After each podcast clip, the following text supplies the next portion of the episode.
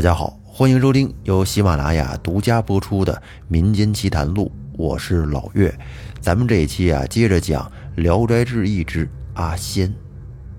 之前阿仙对三郎说：“你得告诉你哥哥，以后再去我老家的时候，千万不要向人打听我们。”结果西山果然再一次碰巧来到了阿仙的老家，而且。他和古家之前的邻居就聊起了这些事儿，结果这主人说：“先生，你弄错了吧？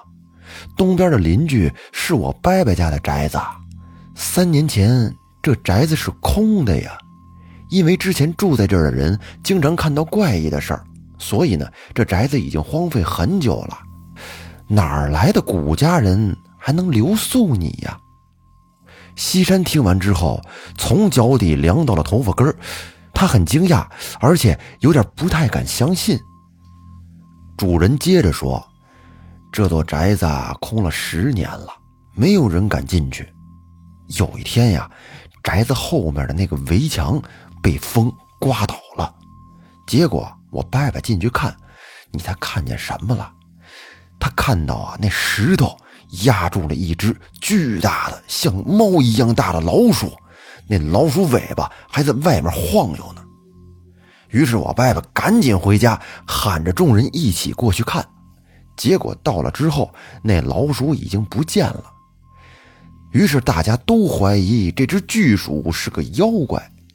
又过了十多天，伯伯又进去查看，却发现一点动静都没有了。就这么着，又过了一年多，才渐渐的有人居住。西山听完之后，觉得真是怪呀。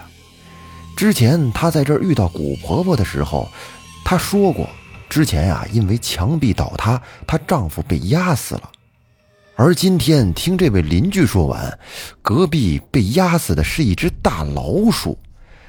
那阿新的父亲不会就是那只大老鼠吧？想到这儿，这件事儿让西山心里边就开始有了芥蒂。等回到家之后，西山呢，他总是暗暗的观察阿仙，他就怀疑阿仙不是人，也不是东西，这不是骂他，哎，他觉得阿仙应该是和老鼠有关的什么。您说这心里啊，要是总守着一个秘密，很难受，憋得慌。他就老想把这个事儿啊，跟大家一起分享一下，于是呢，他就总和大家呀来渗透这个事儿。其实他们也是为三郎好啊，担心三郎。然而三郎和阿仙呢，人家两个人啊感情还挺好，哎，人家和往常一样是十分的恩爱。不过西山老是这么跟大家耳边渗透，久而久之，西家人。便都开始有点猜疑阿仙的身份了。大家的这些细微的变化，阿仙能察觉不出来吗？哎，其实阿仙早就有感觉了。这天晚上，阿仙就对三郎说：“妾身嫁给夫君好几年，没有一天不守妇道。如今有人议论我不是人，还请夫君赐我一纸休书。”听任夫君另择良配。说完，阿仙就哭了出来。三郎说：“夫人，我的一片真心，你也应该知道。自从你嫁进我们家，我们家是越来越富裕，这生活变得越来越好。我心里都明白，这全是因为夫人。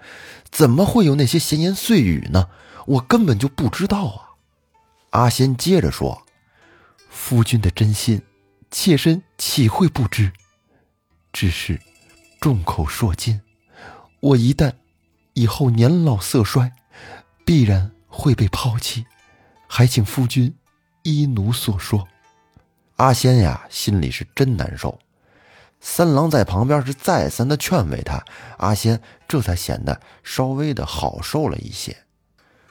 不过，三郎他哥西山对这件事儿却始终不能释怀，心里边老觉得像有一个大疙瘩似的啊，这个解不开。每天呀，他就琢磨着怎么样能让阿仙现出原形呢？能让我看出来他就是个大老鼠呢？于是呢，他便去到处找，找什么呀？找擅长抓老鼠的猫。找来之后啊，把那猫放在家里，然后他背地儿里边就观察阿仙的反应。一般这老鼠肯定怕猫啊，他估计阿仙见了猫之后，还不得吓得嗷嗷直叫啊？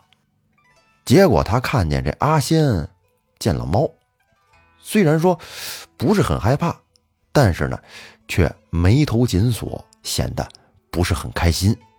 有一天，阿仙对三郎说：“母亲身体不太舒服，我去那边看看她。今天晚上我就陪母亲一起住了。”然后等第二天天亮之后，三郎也去古婆婆的住处探望。一进屋，他就发现。屋里的东西全都搬空了，什么都没了。阿仙和古婆婆全都不见了。当时三郎大惊，立即派人四处去寻找阿仙母女，但是却一点消息都没有。此时的三郎是心中大乱，寝食难安呢。不过哥哥和父亲却都认为这古家母女不告而别，其实是件好事儿。要不然还真没有特别好的理由让他们走。于是呢，这爷俩便都争相来安慰三郎，想说他走就走了吧，走了之后啊，咱家再给你娶一房妻子。不过三郎却始终高兴不起来。就这样，一直耗了一年多，还是没有古家母女的消息。这父亲和哥哥便都来责备三郎：“你说这孩子怎么油盐不进呢？这一年给你介绍多少姑娘了，你这一个也看不上。孩子差不多得了，这好姑娘多的是，别非得在一棵树上吊死。”三郎实在是迫不得已，便拿出了很多钱财，让家里人给他买来一个妾。不过三郎的心里却还是十分的思念阿仙。而后又过了几年，这西家呀运势可就没有之前好了，开始逐渐的衰败。你别看家境好的时候，一家人都没什么压力，这一衰败了，一家人便又开始怀念阿仙在家的时候了，想着阿仙以前多能干呢，给咱家赚了多少钱呢？且说三郎有一个堂弟叫西兰，他呢有一天有事儿。正好到了山东东部这块在路上正风风不不的赶路呢。哎，当天晚上就住宿在了表哥陆先生家中。到了晚上，西兰就听见隔壁好像有人哭，而且是个女人，这哭声十分凄惨。他也没有去问，没有多管闲事儿。他在这住了好几天，每天晚上都能听到有女子的哭声。等到最后一晚上，他第二天就要走了，又听到了哭声，于是他就问表哥：“这怎么回事啊？隔壁住的是谁呀？怎么老哭啊？”陆先生说：“在几年前，有一位寡妇带着个女儿租住在隔壁。几个月前，这寡妇去世了，这女儿则一人独处，她连个亲戚都没有，所以。”经常在晚上哭泣。西兰听完就问：“说这家人姓什么呀？”陆先生说：“他家姓古，经常关着门，也不和周围的邻居交往，所以也不是很熟悉他们家的详细情况。”西兰听完大惊的说道：“啊，姓古，这是我嫂子呀！”于是呢，他便去隔壁敲门拜访。这时，只听有人挥着泪走了出来，隔着门问道：“客人是谁？我家没有男子。”西兰这会儿用眼贴近了门缝，哎，想瞧瞧这个女孩是不是他的嫂子呀？这不看不要紧，从门缝里远远的看去，来人果然是阿仙嫂子。于是他说：“嫂子开门，我是三郎的堂弟西兰。”阿仙听到之后，赶紧拔开门栓，请西兰进屋，然后告诉了他自己孤苦无依之情。听得西兰呐很动容，感到十分的凄楚。西兰说：“堂哥很想念嫂子，颇受相思之苦。你们夫妻二人即使有些小矛盾，那嫂子又何至于跑这么远躲起来呢？说到这儿呢，西兰就要打算租辆马车陪嫂子一同回家，但是阿仙凄然地说：“我因为被人说不是人，于是便和母亲归隐此处，而如今又厚着脸皮回去，谁能不鄙夷我？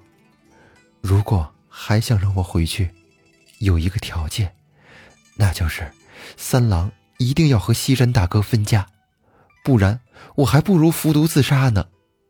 西兰听完之后说：“那行，我先回去啊，把这事儿和堂哥说一声，看看堂哥是怎么安排。”于是呢，西兰便独自回去了。到家以后，将此番经历就告诉了三郎。结果三郎一听，给他激动坏了，不顾夜色天黑，便骑着马直接去找阿仙了。经过一夜的奔波，他们夫妻二人终于相见。见面之后是抱头痛哭，两个人诉说了这些年没见的相思之情。到了第二天，他们就将要搬走的事儿告诉了房东谢坚生啊，就是老谢。这老谢之前呀。他因为经常偷偷的看阿仙，哎，觉得阿仙长得非常漂亮，便私下图谋，想着纳阿仙为妾。他虽然没有明确的表示，但是呢，也有行动。他好几年都没有收阿仙那房屋的租金，并且呢，频频的向古婆婆示意，但是古婆婆给他谢绝了。自从古婆婆去世之后。这老谢他以为自己之前的那想法可以得逞了呢，结果没想到这半路上杀出个三郎来，哎呀，这下可让他很失望。于是他便把这几年的房租全都给算出来了，并且要三郎一次性的把这些钱付清，哎，就是想借此来为难他。可是三郎现在家中本来就不富裕了。一听到要这么多租金，哎呀，真是一筹莫展。可是阿仙说：“夫君这不碍事儿。”于是他就带着三郎去看他的那仓库。一进仓库，给三郎看傻了，里面大概有三十多担的粮食，用它来偿还房租，简直是绰绰有余。三郎看完大喜，于是阿仙便将这个事儿告诉了老谢。打算呢，直接用粮食来抵这个房租。可是老谢他一瞧，你们有粮食，那不成，我得为难为难你们。嗨，你们这粮食啊，我不收，我不接受用粮食来抵房租，我就要现银。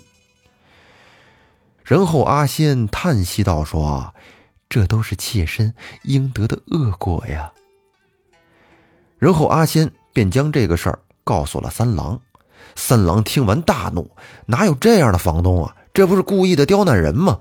于是呢，他便打算把这老谢告到县衙。